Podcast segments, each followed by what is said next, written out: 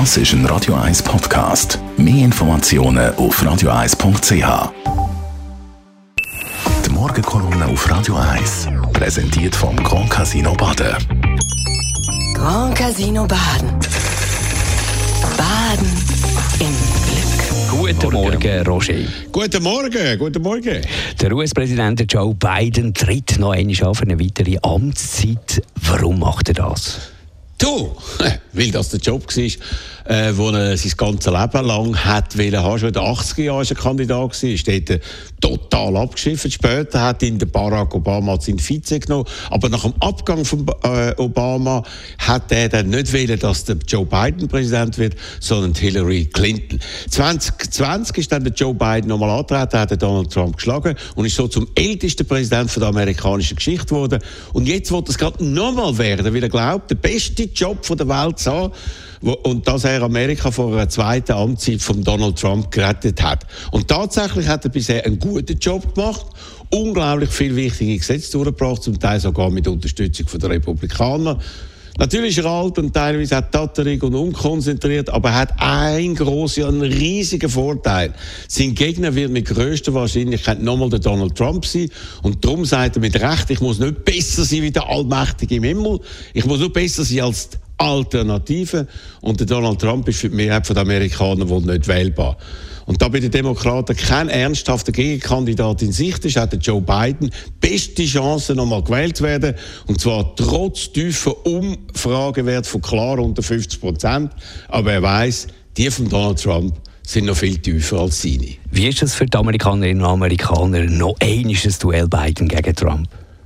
Du, überhaupt nicht berauschend. Gemäss der Umfrage finde ich gerade 5% von allen Wählern das gut, also 95% als schlecht.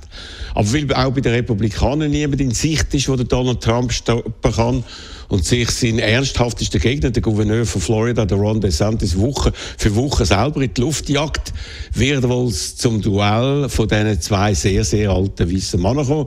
Und das wohl in einem Wahlkampf, der schmutziger wird wie alles bisherig, weil der Donald Trump weiß, dass er unbedingt gewinnen muss, um am Schluss dann doch nicht im Gefängnis zu landen, weil ja noch mehrere ernsthafte Verfahren gegen ihn am Laufen sind.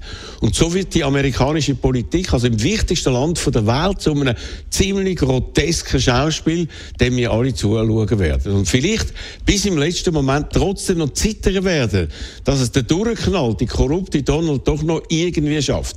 Entschieden wird die Wahl wegen dem sehr kruden amerikanischen Wahlsystem mit den Elektoren an ganz wenig Orten, so in der Vorort von Atlanta, Philadelphia und in Arizona. Also ganz wenig Stimmen haben dort 2020 für den Joe Biden entschieden und das könnte ja 2024 wieder der Fall sein. Oder eben auch nicht. Das heißt, damit ist doch vieles möglich.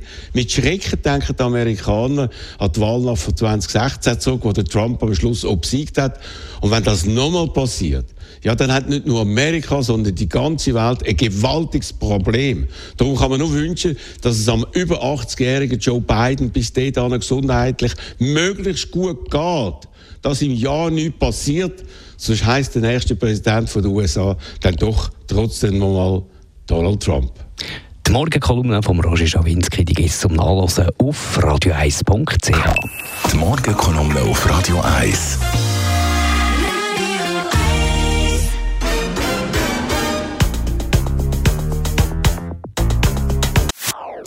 Das ist ein Radio 1 Podcast. Mehr Informationen auf radio1.ch.